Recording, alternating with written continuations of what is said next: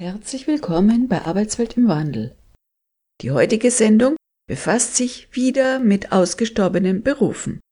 Am Mikrofon begrüßt sie Karin Bergs und Thilo Ruf, der Gedichte von Hans Sachs vorträgt. Auf diesem Sendeplatz haben wir schon einmal von ausgestorbenen Berufen berichtet, also Berufe, die es heute so nicht mehr gibt.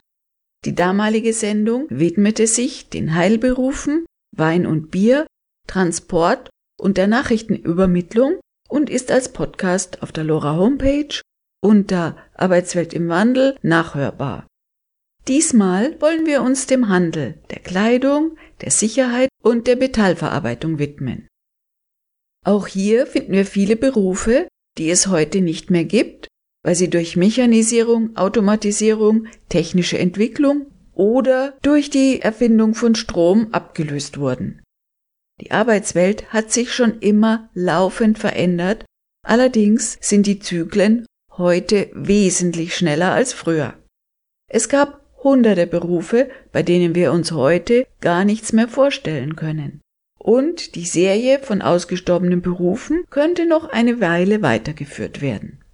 In dieser Folge trägt Thilo Ruf von Lora Kultur die Gedichte eigentliche Beschreibung aller Stände auf Erden von Hans Sachs aus dem Jahr 1568 zu den jeweiligen Berufen vor. Hans Sachs war ein Nürnberger Schuhmacher, Spruchdichter, Meistersinger und Dramatiker. Lassen wir uns überraschen. Beginnen wir mit dem Handel. Mit dem aufkommenden Transportwesen hat auch der Handel einen Wandel erfahren. Hausierer gingen früher noch als fliegende Händler noch bis in die zweite Hälfte des 20. Jahrhunderts zunächst zu Fuß und später motorisiert von Haus zu Haus, um ihre Waren zu verkaufen. Heute sind sie nur noch selten zu finden. Im Unterschied zu Handelsvertretern, die auch heute noch vielfach im Auftrag eines bestimmten Unternehmens unterwegs sind, bieten Hausierer ein eigenes Warensortiment auf eigene Rechnung an. Sie benötigen für Ihre Haustürgeschäfte heute eine Reisegewerbekarte. Der Hausierer transportierte dabei seine Ware aus eigener Kraft mit Schubkarre oder Handwagen, im Rückentragekorb, im Sack oder im Bauchladen. Später kamen zur Erleichterung des Transports auch Hundegespanne, Fahrräder, Pferdekutschenwerke und das Automobil zum Einsatz. Da die Waren anders nicht zu bekommen waren, ersehnten sogar viele Menschen ihr Kommen. Zudem überbrachten Hausierer ganz nebenbei und kostenlos wichtige Neuigkeiten und Informationen aus dem weiteren Umfeld. Andererseits wurden sie immer auch mit Misstrauen betrachtet. Sie galten als Diebe und Betrüger, was freilich auch damit zu tun hatte, dass die Käufer bei eventuellen Problemen mit der Ware keine Möglichkeit zur Reklamation hatten. Der Krämer ich bin ein Krämer lange Jahr, kommt und kauft hi mancherlei War, aus Brüchpfeifen und Schlötterlein, item Würzzucker und brennten Wein. Spiegel, Schellen, Käm, Nadel und Harband, Lebkuchen, Nestel und Brillen genannt. Die Krämerei mancherlei Waren erfand lieber Pater vor Jahren. Eine spezielle Form des Hausierens wurde durch die Krähenweiberl betrieben. Krähen ist das bayerische Wort für Meerrettich. Die Krähenweiberl vertrieben Meerrettich, der meist in der fränkischen Region angebaut wurde. Dabei trugen sie die traditionellen Trachten ihrer Heimatorte und transportierten den Meerrettich in Flechtkörben auf dem Rücken.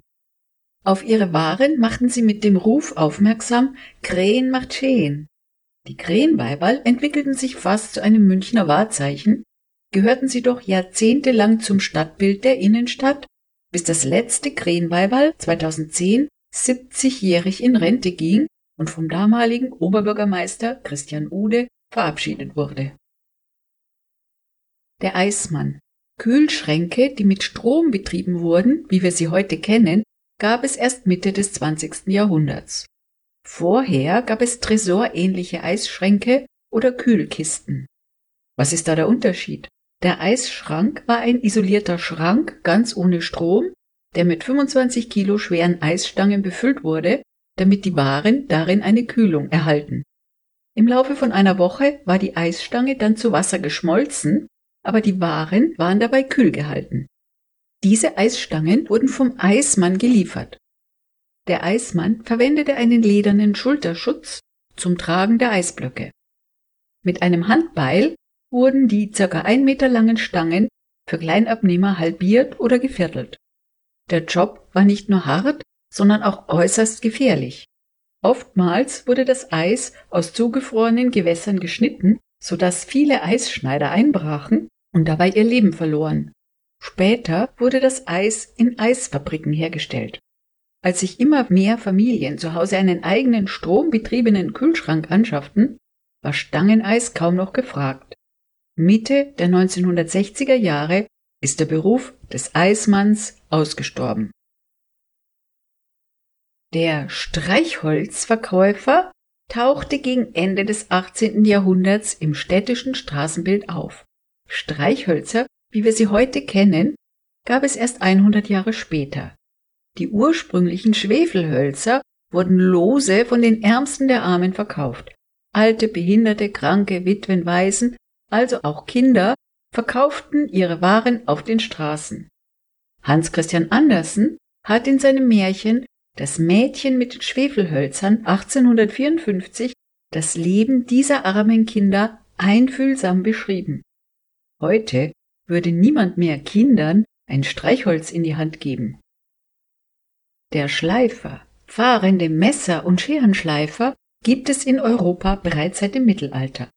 Traditionell stammten sie aus einigen wenigen Herkunftsregionen im Norden Italiens und aus dem Nordwesten Spaniens, aus Galizien. Oder sie gehörten den nicht sesshaften Minderheiten an. Erst in der zweiten Hälfte des 20. Jahrhunderts ging die Nachfrage nach dem Handwerk des Schleifens und Schärfens von Scheren und Messern zurück weil immer mehr billige Massenware bei diesen Produkten im Angebot war. Bedarf an Scherenschleifern besteht allerdings bis heute bei ambitionierten Hobbyköchen und in der Gastronomie oder bei Schlachtbetrieben und Friseursalons. Die Blütezeit der Scherenschleifer waren die späten 1920er und frühen 1930er Jahre. Die Wirtschaftskrise zwang die Menschen, sich mit Kleinhandel oder handwerklichen Hilfstätigkeiten auf der Straße ihren Lebensunterhalt zu verdienen. Bleibt zu hoffen, dass die Corona-Krise nicht 100 Jahre später zu ähnlichen Zuständen in Deutschland führen wird. Der Schleifer. Ich schleif sehr scharf auf meinem Schleifstein, Messerklingen mittelgroß und klein, Pfeilen, Schlösser, Bänder, alle Wegen, helle Parten, Dolchschwert und Degen, allen Harnisch zu Fuß und Ross halb und ganz Hacken zum Geschoss, Reithämmer, Partisan ich zier, auch auf der Scheiben ich palier. Das Milchmädchen. Früher gab es keine Möglichkeit, Milch haltbar zu machen, und so haben meist junge Mädchen nach dem Melken die Milch in die Städte transportiert und dort verkauft. Man nannte sie Milchmädchen. Das war sicher keine leichte Arbeit, denn es mussten ja Mengen an Milch, also Gewichte über weite Strecken transportiert werden. In den Darstellungen erfolgte der Transport immer in offenen Behältern, also musste mit vorsichtigen Bewegungen gegangen werden, damit nichts verschüttet wird. Der Begriff Mädchen signalisiert bereits, dass es sich hierbei häufig um Kinderarbeit handelte und das Image dieses Berufs ist eher einfältig. In der Malerei wurden die Mädchen sogar häufig erotisierend dargestellt, was sicher nicht den Kern dieser schweren Arbeit trifft. In späteren Jahrhunderten wurde der Milchhandel zu einem Lieferservice umgestaltet, es gab den Milchhändler. So war es früher üblich, dass täglich frische Milch vom Milchmann in Flaschen vor der Tür zum Frühstück abgeliefert wurde. In England war dies noch bis in die 1980er Jahre üblich. In Indien würde das noch heute praktiziert. Beim Handel bemerkt man, dass früher viele Kinder losgeschickt wurden, um Waren zu verkaufen. Immerhin muss man beim Verkauf rechnen und mit Geld umgehen können. Allzu dumm durften die Kinder im Handel also gar nicht sein. Lora München, der Sender, der aus dem Rahmen fällt. Weiter geht's bei Arbeitswelt im Wandel mit den ausgestorbenen Berufen. Wir haben gerade beim Handel von den diversen Spezialisierungen gehört. Supermärkte wie heute mit einem breiten Warenangebot gab es früher nicht. Im Folgenden sehen wir uns die Berufe an, die früher nötig waren, um Kleidung herzustellen und die es heute nicht mehr gibt. Fasern, egal welchen Ursprunges, müssen zunächst zu Garnen verarbeitet werden, bevor sie versponnen und anschließend verwebt werden können. Wolle unmittelbar nach der Schuhe eignet sich nicht zum Weiterverarbeiten, sie benötigt diverse Schritte der Veredelung. Schritt eins dabei ist das grobe Beseitigen von Schmutz und Pflanzenfasern, Waschen und anschließendes Trocknen. Dies übernahmen die Wollschläger, indem sie mit einem Schlaginstrument dem sogenannten Wollbogen, auf die Stapel schlugen, um die Fasern zu lockern und gleichmäßig zu verteilen. Das Lockern nach der Gruppreinigung musste in Handarbeit verrichtet werden und wurde von Kindern oder älteren Menschen übernommen. Wobei wir wieder bei der Kinderarbeit sind. Anschließend wurde die trockene Wolle durch Kämmen gleichmäßig ausgerichtet. Für dieses Kämmen wurden eigene Wollkämme mit Metallzinken erfunden und den Beruf dazu nannte man Wollkämmerer. Das Wollkämmen wurde sowohl von Männern als auch von Frauen verrichtet. Das fertige Produkt hierbei war das Kammgarn. Wollkämmer kamen zu den Bauern, die gerade ihre Schafe geschoren hatten, und nach verrichteter Arbeit zogen sie weiter zum nächsten Schafstall. Ab Ende des 18. Jahrhunderts mit Erfindung der maschinellen Kämmereien in sogenannten Wollmühlen wurden die Handkämmerer verdrängt. Ab der Elektrifizierung und Industrialisierung wurde Kammgarn zur Massenware. Nach der Veredelung durch das Kämmen kann die Wolle versponnen werden. Jahrtausende lang gab es die Spinnerin, ein Frauenberuf, der bereits in der Bibel erwähnt wird. Das Spinnen wurde ebenso im 18. Jahrhundert automatisiert. Nach der Verarbeitung des Rohmaterials zu Garnen wurden die Materialien gefärbt. Naturfarben von Wolle oder Leinen sind weiß, beige oder grau, bei Wolle gibt es auch Brauntöne. Das Bedürfnis nach Farben bestand bei den Menschen aber schon in der Urzeit, was bei Höhlenmalereien zu erkennen ist. Ursprünglich war nur ein Kaltfärben mit Mineralfarben möglich. Erst durch die Erfindung des Feuers wurden weitere Methoden mit Hilfe von Hitze möglich. Die ersten Färbereien Europas existierten in klösterlichen Handwerksstuben und viele Farbsubstanzen kamen ab den Kreuzzügen aus Asien, zum Beispiel Indigo oder Safran. Da je nach Farbe verschiedene Methoden der Färbung nötig sind, bildeten sich ab dem Mittelalter Spezialisierungen und Differenzierungen je nach Farben in verschiedenen Berufsfeldern. So gab es die Schönfärber, die auf bunte Farben spezialisiert waren, daneben gab es die Blaufärber und die Schwarzfärber. Das Färben von tiefschwarzen Tönen galt als besondere Kunst, begann in den Klöstern und entwickelte sich in einer eigenen Zunft. Noch heute wird an Schwarzfärberei geforscht und Patente vergeben. Die Anforderung an den Schwarzfärber war, tiefe schwarze Töne zu erzielen, denn naturschwarze Farben, beispielsweise von schwarzen Schafen, galten nur als tiefdunkelbraun. Eine satte Schwarztönung wurde über Eisenspäne, Eisensalze, Ruß und Kohle erzielt und die Rezeptur des Färbebades galt als Geheimnis der Schwarzfärber. Ich bin der Schwarzfarb, ein Sücher, färbt den Kaufleuten die Schwabentücher, grün, graf und schwarz und dazu blau. Dazu ich hauch ein Mange hab, dass ich sie mag, fein gell und glatt, auch was man sonst zu färben hat, und mangen findt man mich allzeit, dazu gutwillig und bereit. Eine völlig andere Spezialisierung benötigte der Blaufärber, der mit bestimmten Pflanzen und Beeren färbte. Den ersten echten Indigo brachte Marco Polo im 13. Jahrhundert aus Indien nach Europa. 1870 gelang Adolf von Bayer eine Indigosynthese, wodurch billigere synthetische Indigofarben die blaue Naturfarbe ablöste. Das Handwerk des Blaufärbers hat Spuren in unserer Alltagssprache hinterlassen.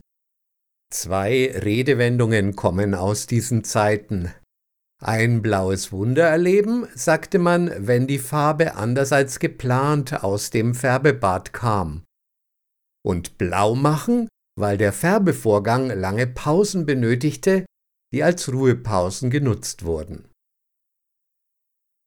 Die anderen Farben wurden durch Buntfärber oder Schönfärber, wie man sie auch nannte, eingefärbt. Die Industrialisierung im 19. Jahrhundert zerstörte die Färberei mit Naturfarben in Europa, es erfolgte eine Umstellung auf Kohle und Erdöl basierte Farben.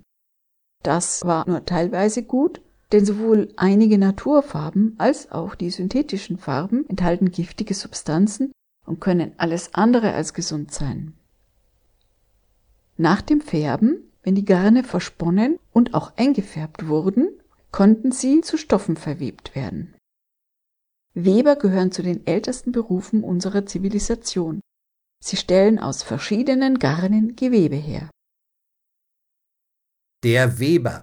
Ich bin ein Weber zu Leinenwart, kann wirken barchend und sponat, Tischtücher, Handzwehl, Fazilet, und wer Lust zu Bettziechen hätt, gewürfelt oder Kammerkar, allerlei gmödelt Tücher da, auch Flexen und Wirken Haustuch, die Kunst ich bei Aragnes such. Da unterschiedliche Materialien unterschiedliche Anforderungen und Fähigkeiten benötigen, gab es Spezialisierungen. Da gab es die Tuchmacher. Tuchweber verarbeiteten die durch Kämmen bereits veredelten Garne, das Kammgarn, zu edlen Wollstoffen. Tuche, die aus gefärbter Wolle gewebt waren, besaßen einen höheren Wert als im Ganzen eingefärbte Stoffe. Die Tuchmacher waren eine reiche Zunft und ihr Ansehen war groß. Eine Spezialisierung der Tuchweber war der Tuchscherer. Dem bereits verwebten Tuch wurden die herausstehenden Haare mit einer Schere abgeschnitten. Die Tuchscherer arbeiteten mit bis zu 18 Kilogramm schweren Scheren in Manufakturen. Aus dem 18. Jahrhundert sind hier bereits Arbeitskämpfe gegen die schlechten Arbeitsbedingungen bekannt, daher kommt der Begriff der Schererei. Der Tuchscherer. Herein, wer Tuch zu scheren hab, es sei schwarz, grün, rot oder blav, mächlich lündisch, lyrisch, damet, englisch oder wie es Namen het. Auch Barchanspitzen und Kutnieren kann Schmalzfleck ausreiben und schmieren die Hosenfell auch künstlich schmitzen und Kitteltuch, dass es tut glitzen. Einer anderen Zunft gehörten die Leineweber an. Ihre Aufgabe war das Leinen zu Stoffen und Siegeln zu verweben. Der Beruf der Leineweber galt als ehrloser Beruf. Hohes Ansehen erlangten die Seidenweber, da sie hauptsächlich an Hof und Adel lieferten. Sie kamen zu Reichtum und wurden sogar in den Adelstand erhoben. Man nannte sie Seidenbarone und es gab sogar das Seidenmonopol. Die Anforderungen an die Seidenweber waren auch besonders hoch, da Seidenfäden sehr dünn verarbeitet und in Brokatstoffen auch Metallfäden eingewebt werden mussten, was großes Geschick erforderte. Ganz andere Fähigkeiten benötigte der Lodenweber. Loden ist ein spezial behandelter Wollstoff, damit er wind- und regendicht wird. Lodenstoffe wurden bevorzugt von der Landbevölkerung getragen. Viele Städte sind durch die Produktion von Wolltuch und Leinwand reich und bedeutend geworden. 1784 gelang die Konstruktion eines mechanischen Webstuhls. Dies führte zum Niedergang der handwerklichen Webereien. Die fertig gewebten Stoffe mussten zu Kleidung verarbeitet werden, dies erfolgte durch die Schneider. Der Beruf des Schneiders ist nicht ausgestorben, aber zwischenzeitlich hoch mechanisiert. Mit der Hand werden Nähte heute nicht mehr geschlossen. Jeder, der selbst schon mal eine Nähnadel in der Hand hatte, weiß, dass das ganz schön schmerzhaft werden kann. Schon früh wurden in vielen Kulturen Fingerhüte, meist aus Metall erfunden um die Fingerkuppe vor Schmerzen und Verletzungen zu schützen. Die ersten Fingerhüte aus Knochen oder Elfenbein sind aus der Jungsteinzeit bekannt. Die Hersteller der metallenen Teile nannte man Fingerhüter, als Spezialisierung des Schmiedehandwerks, da mit besonderen Legierungen gearbeitet wurde. Die Hochburg des Fingerhuthandwerks war Nürnberg, die gar eine Fingerhüterordnung erstellten, die festlegte, dass das Handwerk nur Nürnberger lernen durften und gesperrt ist. Gesperrt bedeutete, dass kein gelernter Fingerhüter die Stadt mehr verlassen durfte, um ja nicht die Geheimnisse der Messingherstellung, was das Grundmaterial für Fingerhüte war, zu verraten. In der Stadt eingesperrt ist zwar eine drastische Methode, um ein Geheimnis zu bewahren, aber das war vielleicht gar nicht so schlimm, denn die Mobilität war im 16. Jahrhundert bei weitem noch nicht so hoch wie heute. Ob diese Sperrung allerdings sinnvoll war, ist eine ganz andere Frage. Denn damit hat sich Nürnberg selbst von Weiterentwicklungen ausgeschlossen und geriet dadurch in einen technologischen Stillstand. Der Fingerhüter. Aus Messing mach ich Fingerhüt, blechweiß werden im Fevre glüht, denn in das Eisengelenk getrieben, darnach Löchlein hineingehieben, gar mancherlei Art eng und weit für Schuster und Schneider bereit für Seidensticker und Nähterin des Handwerks ich ein Meister bin. Ein wichtiges Zubehör bei Kleidung war Fischbein. Die Knochen von Walen, fälschlicherweise als Fischbein bezeichnet, denn Wale sind keine Fische, sondern Säugetiere, verfügen über eine hohe Elastizität und eignen sich zur Herstellung diverser Artikel wie Schirme, Fächer, aber auch Korsettstäbchen und zur Versteifung von ausladenden Röcken und Hüten. Die Knochen des Wales mussten mit verschiedenen Bearbeitungsmethoden aufbereitet und in Stücke geschnitten werden, bevor man sie in Kleidungsstücke und Accessoires verarbeiten konnte. Diese Bearbeitung übernahmen die Fischbeinreißer. Ohne die französische Revolution wären die Wale wahrscheinlich schon damals ausgestorben, denn durch die Revolution änderte sich die Mode drastisch. In Anlehnung an griechische Gewänder waren Korsetts und Reifröcke plötzlich out.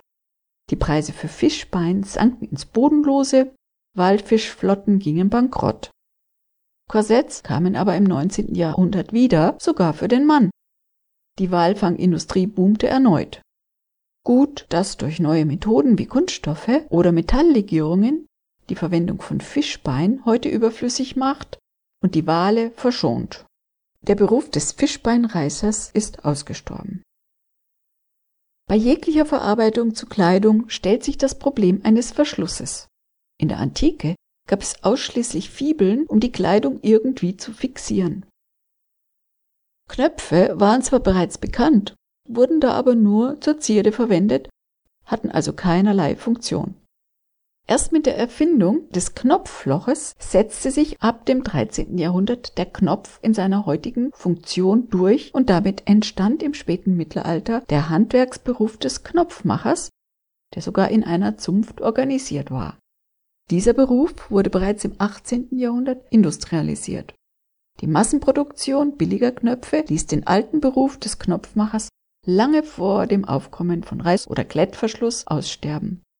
Heute erlebt der Knopfmacher jedoch eine Renaissance, allerdings eher im Kunsthandwerk. Andere Accessoires waren Bommel und Quasten, die von Bommel- und Quastenmachern hergestellt wurden. Auch das waren Berufe. Ein Bommel ist eine wollige Kugel, die meist an Mützen oder Hüten angebracht ist. Der Bommel hatte ursprünglich bei Matrosen die Funktion eines Stoßdämpfers. Da es auf Schiffen eng und die Decken unter Deck niedrig sind, war die Verletzungsgefahr groß. Hilfe vor Kopfverletzungen bietete da ein dicker Bommel an der Mütze. Mützen mit Bommel werden zwar heute immer noch getragen, Bommelmacher gibt es aber nicht mehr. Der Quastenmacher hingegen fertigte Quasten, die häufig an Uniformen oder Musikinstrumenten angebracht waren. Quasten dienen der Zierde und als Status. Eine direkte Funktion haben sie nicht. Soweit einige Berufe aus der Bekleidung, die es heute nicht mehr gibt. Neue Materialien, Chemikalien, Mechanisierung und Industrialisierung haben diese Berufe so verändert, dass sie entweder ganz ausgestorben oder einem so großen Veränderungsprozess ausgesetzt waren, dass sie mit den damaligen Berufen nichts mehr gemeinsam haben. Nach der Pause schauen wir uns die Berufe, die der Sicherheit dienen, an. Wenn Ihnen das LoRa-Programm gefällt, spenden Sie uns und wir geben Ihnen die Quittung. Informationen zu Spenden oder Förderabo unter 089 480 2851. 089 480 2851. Herzlich willkommen zurück bei Arbeitswelt im Wandel mit den ausgestorbenen Berufen. Wir haben uns bisher mit den Berufen des Handels und rund um die Kleidung beschäftigt, wo es auch einige Gedichte von Hans Sachs aus dem Jahr 1568 gibt. Nun schauen wir uns die Berufe an, wie man früher für die Sicherheit gesorgt hat.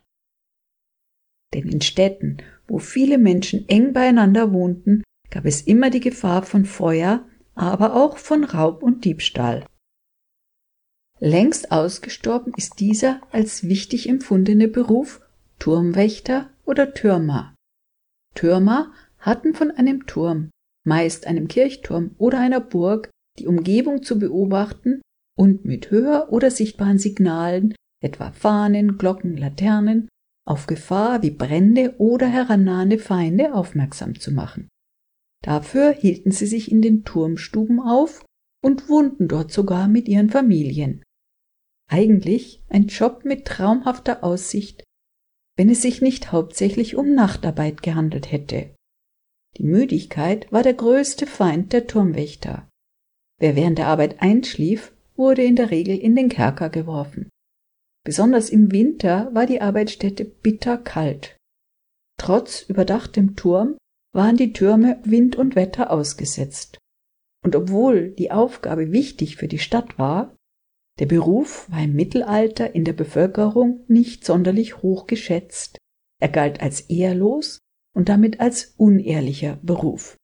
In den städtischen Standesgesellschaften des Mittelalters wurden Kinder aus Türmerfamilien daher meist von der Aufnahme in andere Zünfte ausgeschlossen.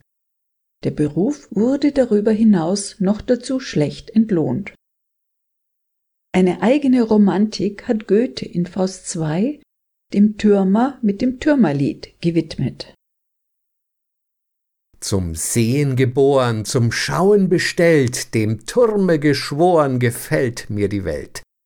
Ich blick in die Ferne und seh in die Nähe, den Mond und die Sterne, den Wald und das Reh. So seh ich in allen die ewige Zier, und wie mir's gefallen, gefall ich auch mir. Ihr glücklichen Augen, was je ihr gesehen, es sei wie es wolle, es war doch so schön. Das war das Türmerlied von Goethe aus Faust II. Was der Turmwächter in die Ferne sichten musste, bewachten die Torwärter die Tore der Städte. Die Torwachen waren mit Lanzen bewaffnet und hatten damit eine imposante Erscheinung. Die Stadttore wurden normalerweise bei Tagesanbruch geöffnet und bei Sonnenuntergang geschlossen. Die Aufgabe der Torwärter war es, den Menschen, die in die Stadt kommen wollten, zu salutieren und bei Eintritt die Stadtzölle zu erheben. Die Torwächter hatten auch die Aufgabe, die Tore bei drohender Gefahr rechtzeitig zu schließen und geschlossen zu lassen, bis die Gefahr vorüber war. Wer abends zu spät nach Hause kam und das Tor bereits geschlossen war, kam im Normalfall nicht mehr hinein und keiner kam mehr hinaus. Reisende, die zu spät kamen, mussten vor dem Tor kampieren bis zum Morgengrauen, wo das Tor wieder geöffnet wurde. Was die Torwächter der Stadt waren, waren die Palastwachen in den Palästen. Heute lebt der Beruf des ehemaligen Torwächters noch als Türsteher bei Konzerten oder in der Edelgastronomie weiter. Während ganz früher die Leute allein auf ihr Hab und Gut aufpassen mussten, wurden in den Märkten und Städten schon bald Personen gegen Besoldung eingestellt, die besonders in der Dunkelheit für die öffentliche Sicherheit und Ordnung zu sorgen hatten. Da sie meist nachts unterwegs waren, nannte man sie Nachtwächter. Der Nachtwächter war eine wichtige Amtsperson in früheren Zeiten. Seine Aufgabe war es, in den Straßen der Städte herumzulaufen und Feuer zu melden oder Diebe zu verjagen und häufig auch dem Spätheimkehrer heimzuleuchten. Außerdem mussten sie dafür sorgen, dass im Winter der Löscheimer nicht im Brunnen einfriert. Ihre Kleidung bestand aus einem langen Mantel und einem großen Filzhut. Zu der Dienstausrüstung gehört ein Rufhorn, um Gefahren zu melden, und eine langstielige Hellebarde, an der eine Laterne zur Beleuchtung hing. Die Hellebarde ist ein lanzenähnliches Beil, womit der Nachtwächter bei Gefahr zuschlagen konnte. Durch die nächtlichen Hornsignale fühlten sich die Menschen beschützt und sicher. Die Besoldung eines Nachtwächters war allerdings so gering, dass damit der Lebensunterhalt einer Familie nicht bestritten werden konnte. Zu der kargen Besoldung kam aber oft noch freie Wohnung dazu. Begründet wurde der niedrige Lohn damit, dass es sich hierbei nur um eine fünf bis sechs Stunden Arbeit handle, also nur ein Teilzeitjob, während Handwerker bis zu 15 Stunden arbeiteten. Allerdings mussten die Nachtwächter bei jeder Witterung unterwegs sein. Viele Nachtwächter benötigten noch weitere Tagesjobs, natürlich dann ebenfalls in Teilzeit. Mit der Einführung der Straßenbeleuchtung und der Polizei verlor der Nachtwächter an Bedeutung und um die Jahrhundertwende zum 20. Jahrhundert verschwand der Nachtwächter aus dem Straßenbild. Die heutigen Nachtwächter dienen meist in privaten Sicherheitsdiensten, zum Beispiel in Museen, Messen oder Industrieanlagen oder führen Touristen durch die nächtlichen Sehenswürdigkeiten. Wichtig für die Seefahrt war der Leuchtfeuerwärter. Dieser lebte auf hohen Türmen in Küstennähe und ihre Aufgabe war es, nachts Schiffen den Weg zu weisen, damit die Schiffe sicher um Klippen in die Häfen navigieren konnten. Die Aufgabe des Leuchtturmwärters, wie der Leuchtfeuerwärter im Volksmund genannt wurde, war es, Öllampen zu entzünden, damit der Turm nachts leuchtete. Der Arbeitsort war hart, man war jeder Witterung, dem Wind und den Sturmfluten ausgeliefert und man musste Einsamkeit ertragen. Von Ortschaften waren die Leuchttürme meist weit entfernt oder die Türme befanden sich gar auf unbewohnten Inseln. Mit den Schiffen hatte der Leuchtturmwärter keinen Kontakt. Trotz lebenswichtiger Funktion wurden Leuchtturmwärter schlecht bezahlt. Seit Ende des 20. Jahrhunderts gibt es diesen Beruf in Deutschland nicht mehr. Die Funktion des Leuchtturmes ist heute vollständig automatisiert. Wer heute in der Dunkelheit unterwegs sein muss, hat selbstverständlich sein Smartphone oder eine Taschenlampe zur Hand. Früher war es jedoch eine Herausforderung, sich nachts zu bewegen. Um nicht herumzuirren, konnte man in London im 17. Jahrhundert einen Fackeljungen beauftragen, der einen mit einer Lampe oder Fackel begleitete. In England nannten sich die Fackeljungen Link Boys und sie waren vor Einführung der Straßenbeleuchtung üblich. Wobei wir wieder bei der Kinderarbeit sind. Das Honorar des Link Boys betrug einen Viertelpenny und die Fackel bestand aus brennendem Pech und Tauen. Heute gibt es den Fackelträger nur noch bei der Eröffnung der Olympischen Spiele, wo eine Fackel in Olympia entzündet und bis zum aktuellen Austragungsort von Staffelläufern zu Fuß getragen wird.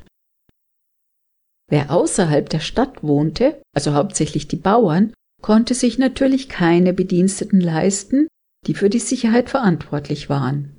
Trotzdem lauerten viele Gefahren und Schutz war nötig. Da boten sich Wachhunde an. Einen Wachhund zu halten ist aber teuer, denn er muss ja versorgt und mit Fleisch gefüttert werden.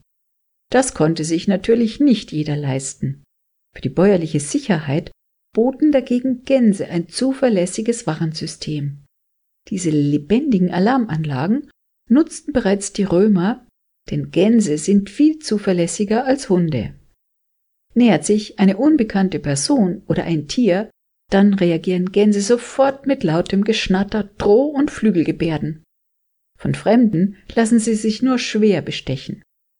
In der Haltung sind Gänse billig, sie suchen sich ihre Nahrung selber und eine ausgemusterte Gans wandert in den Kochtopf. Gehütet wurden die Gänse meist von Kindern, bekannt ist dabei die Gänseliesel. Heute hält sich kaum jemand noch Gänse als Alarmanlage. Man würde wahrscheinlich mit den Nachbarn, die das Geschnatter nicht ertragen, ein Problem bekommen. Mit zunehmender Verstädterung mussten die Straßen nachts beleuchtet werden und mit dem beginnenden 19. Jahrhundert kamen die Gaslaternen auf. Die Technik der Gaslampe verbreitete sich im frühen 19. Jahrhundert rasant über die Großstädte dieser Welt. Die erste offizielle Gasbeleuchtung ging in München 1850 in Betrieb. Hoch oben auf einem Pfahl loderte eine Gasflamme, zunächst noch offen ohne Glasabdeckung. Bei Einbruch der Dunkelheit musste die Gaslaterne entzündet werden. Diese Aufgabe übernahm der Gaslaternenanzünder mit einer langen Zündstange in der Hand, jede Lampe einzeln, eine nach der anderen. Den Laternenanzünder gab es also nicht nur auf dem Asteroiden 329 bei dem kleinen Prinzen von Antoine de Saint-Exupéry. Die Tage des Gaslaternenanzünders waren jedoch bald gezählt, denn bereits mit der Erfindung der automatischen Fernzündung der Flamme, schon lange vor der Einführung der elektrischen Straßenbeleuchtung, war diese Tätigkeit nicht mehr vonnöten. Die Fernzündung setzte allerdings voraus, dass in der Laterne immer eine kleine Flamme brannte. Der Beruf des Laternenanzünders ist heute komplett ausgestorben.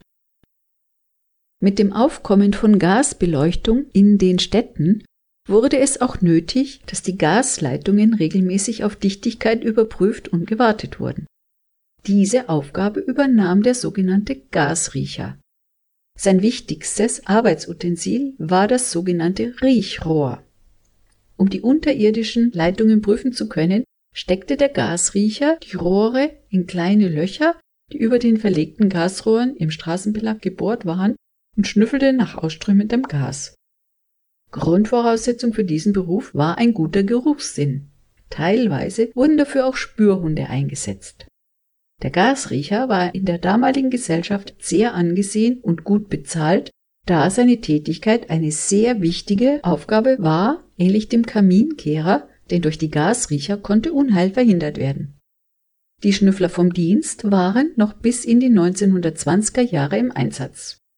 Mobile Messgeräte haben die Spürnasen von einst ersetzt. Berufe, die sich um die Sicherheit gekümmert haben, waren nicht immer hoch angesehen, meist sogar schlecht bezahlt und galten teilweise als unehrenhafte Berufe. Unehrlich bedeutete aber nicht betrügerisch, so wie heute, sondern ehrlos, also ohne gesellschaftliches Ansehen. Aus heutiger Sicht scheint das etwas unverständlich, denn Sicherheit kommt doch allen zugute. So viel zu den Berufen rund um die Sicherheit. Jetzt machen wir erstmal eine kleine Pause bevor wir uns die metallverarbeitenden Berufe anschauen. Meine Rüstung ist die Defensive. Deine Rüstung ist die Offensive. Ich muss rüsten, weil du rüstest. Weil du rüstest, rüste ich. Also rüsten wir. Rüsten wir nur immer zu. Bertha von Suttner.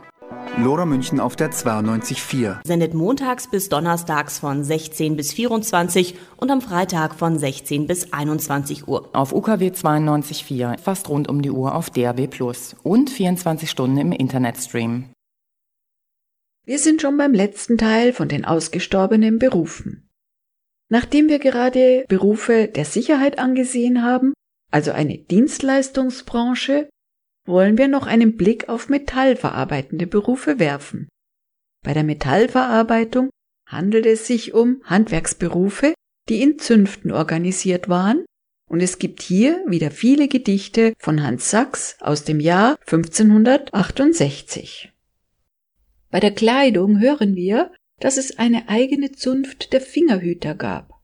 Das erscheint uns heute komisch, denn was ist bei Fingerhüten anders als bei anderen Metallprodukten? In der Metallverarbeitung arbeitet man grundsätzlich mit Metallgemischen, die man Legierungen nennt.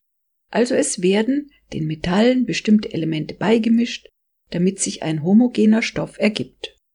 Durch diese Beimischungen verändern sich die ursprünglichen Eigenschaften des reinen Elements. Es wird beispielsweise härter, elastischer, weicher, haltbarer und je nach Anforderung wurden und werden auch heute noch eigene Legierungen entwickelt. Die ältesten Legierungen, die Menschen hergestellt haben, sind Bronze und Messing. Beides sind Kupferlegierungen, die ganze Zeitabschnitte der Menschheitsgeschichte geprägt haben. Legierungen herzustellen ist nicht einfach, denn man braucht dafür hohe Temperaturen, und bereits Spuren von Beimengungen können die Eigenschaften des Grundmaterials total verändern. So hat Stahl eine maximale Beimengung von 2% Kohlenstoff. Die verschiedenen Materialeigenschaften der Metalle machen durchaus plausibel, warum es für verschiedene Metallprodukte verschiedene Zünfte gab. Was gab es denn da so alles? Es gab den Drahtzieher. Metalldrähte bilden seit dem Mittelalter die Produktionsgrundlage für eine Reihe von metallverarbeitenden Gewerben. Den Hersteller von Drähten nannte man Drahtzieher.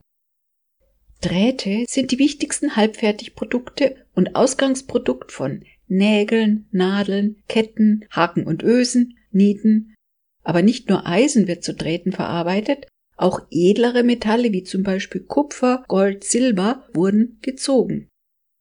Zur Verarbeitung wird der Metalldraht, wie schon die Berufsbezeichnung vermuten lässt, durch eine Drahtziehscheibe gezogen. Der Drahtzieher musste also kräftig sein, denn anfangs wurde noch per Hand gezogen. Erst mit der Entwicklung von Drahtmühlen ab dem 14. Jahrhundert erfolgte der Produktionsprozess mit Hilfe von Wasserkraft. Die verwendeten Werkzeuge dafür waren ein sich verjüngender Hohlkörper, durch den die Drähte mehrfach gezogen wurden. Den Beruf des Drahtziehers gibt es heute noch im Rahmen der Fachkraft für Metalltechnik, allerdings werden Drähte heute nicht mehr mit Wasserkraft gezogen. Der Drahtzieher. Den Draht, Kupfer und Messing rein zeug ich auf meiner Scheiben klein, mach Röllendraht, Zinn, Yin und Wit und Drahtbürsten für den Goldschmied. Auch komm meiner Quintseiten summ herrlich auf das Klavkordium, aus kleinem Draht an vielen Orten macht Hutschnür und gedrungen Borten. Eine weitere Zunft war die Nadel- und Nagelschmiede.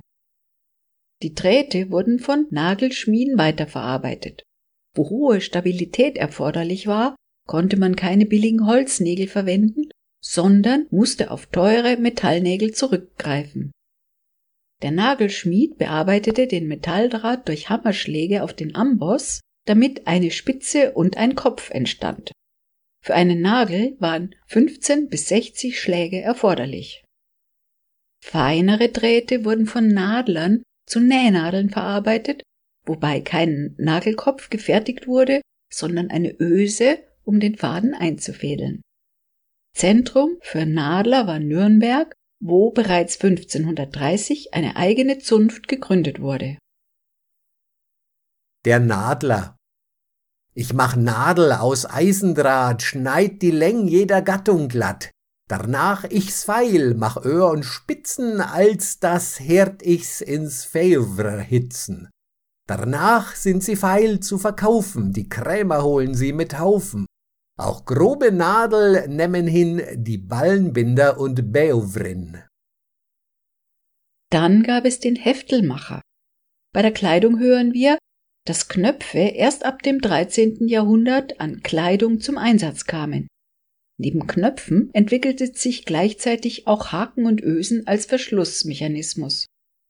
Diese Teile fertigte der Heftelmacher. Die Ösen wurden Heftel genannt. Der Begriff Heftel kommt aus dem mittelhochdeutschen Haft, was Halter oder was festhält bedeutet. Gefertigt wurden die Teile aus Messingdraht in verschiedenen Größen. Da es sich bei den Hefteln um Kleinteile handelt, benötigte der Heftelmacher gute Augen und es war exaktes Arbeiten vonnöten. Die Redewendung Aufpassen wie ein Heftelmacher erinnert an diese Feinarbeit. Der Heftelmacher ich mach Steckheft aus Messingdraht, fein ausgeputzt, rund, sauber glatt, mit runden Knöfflein gut und scharf, aller Art, wie man der bedarf. Auch mach ich Hacken und Schleiflein gut, geschwärzt und geziert, damit man tut, sich einbrüsten Weib und auch Mann, dass die Kleider glatt liegen an. Im 15. Jahrhundert gehörte es zur Mode, an seiner Kleidung kleine Glöckchen und Schellen zu tragen. Diese Schellen waren meist aus Messing und mussten natürlich hergestellt werden. Das Berufsfeld dieser Buntmetallverarbeitung nannte sich Schellenmacher oder Schellenschmied. Diese Glöckchenmode dauerte allerdings nicht lange, bald trugen nur noch Narren solche Glöckchen an ihrer Kleidung. Auch im kirchlichen Klingelbeutel wurden die Schellen noch verwendet. Mit dem Beginn des 16. Jahrhunderts verschwanden die Schellenmacher oder gingen im Riemer- oder Gürtlergewerbe auf, wo sie Schellen für Pferdegeschirre oder Beschläge anfertigten. Der Schellenmacher Ich aber bin ein Schellenmacher, zu Präng und Narrenweis ein Versacher, macht Zunbellschellen groß und klein zum Schlittenzeug sauber und rein, auch wohl gestimmt auf die Stechbahn, dazu Schellen für den Pritschenmann, auch Schellen an die Narrenkappen, damit zu Fasnacht umter sappen. Der Gürtler war ein Metallgewerbe, nicht wie man heute vielleicht vermuten möchte, die Lederverarbeitung für Ledergürtel. Früher verstand man unter Gürtel eher Metallketten. So produzierten Gürtler Ritterrüstungen und Messingpanzer.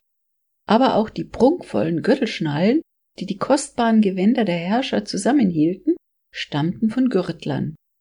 Ebenso Kerzenleuchter, Dosen, Essbestecke und andere metallene Gegenstände wurden von Gürtlern gefertigt.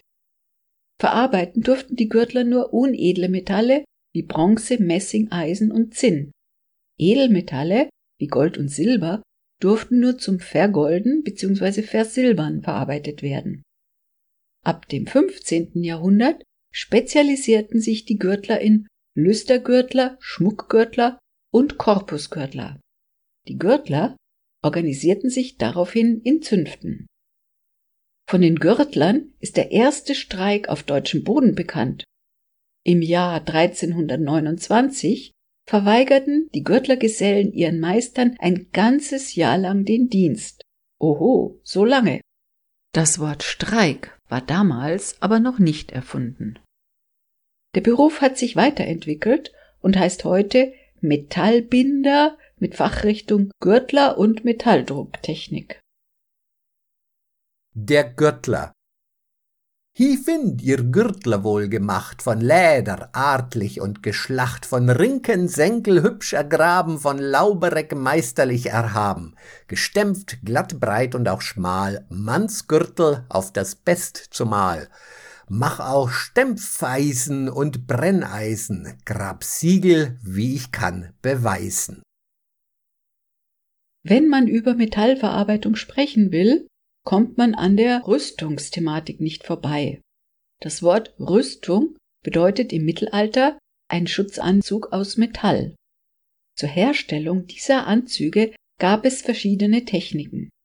Der älteste Schutzanzug bestand aus Kettenhemden. Die ersten metallernen Ringelpanzer oder Kettenhemden sind aus keltischer Zeit bekannt, wurden später von den Römern übernommen und entwickelten sich im Hochmittelalter zur gängigsten Körperpanzerung. Ein Kettenhemd besteht aus bis zu 200.000 kleinen Ringen, die ineinander verkettet sind. Es war die Aufgabe des Panzerhemdmachers, Drähte auf Stäbe zu wickeln, auszuschneiden und anschließend die offenen Ringe zu verknüpfen und die Ringenden miteinander vernieten. Die Herstellung eines solchen Hemdes konnte bis zu einem Jahr dauern und es wog bis zu 25 Kilo. Ein Kettenhemd war ein sehr flexibles und bewegliches Panzerstück, war aber nicht allzu bequem, denn ein Großteil seines Gewichtes lastete auf den Schultern des Trägers. Der Panzermacher Ich bin ein Panzermacher fremd, ich mach die Stählen Panzerhemd, auch Panzerärmel und Panzerstrich, die man trägt offen und heimlich, auch von Panzergut stählen Krägen, ich kann auch Panzer rollen und fegen, wo sie mit Rost anlaufen Ton, Midias Panzer machen fieng an. In der ersten Hälfte des 14. Jahrhunderts gab es eine Neuentwicklung. Rüstungen wurden aus Metallplatten zu Plattenpanzern gefertigt. Dafür entwickelte sich eine eigene Zunft innerhalb der Schmiede, der Plattner. Der Plattner verwendete Bleche aus Eisen und trieb daraus unter wiederholtem Erhitzen des Blechs in der Esse die gewünschte Form. Vor dem Aneinanderfügen der fertigen Teile wurden diese poliert und verziert. Eine Rüstung war eine Maßanfertigung, denn die Ritter hatten ja unterschiedliche Körpermaße.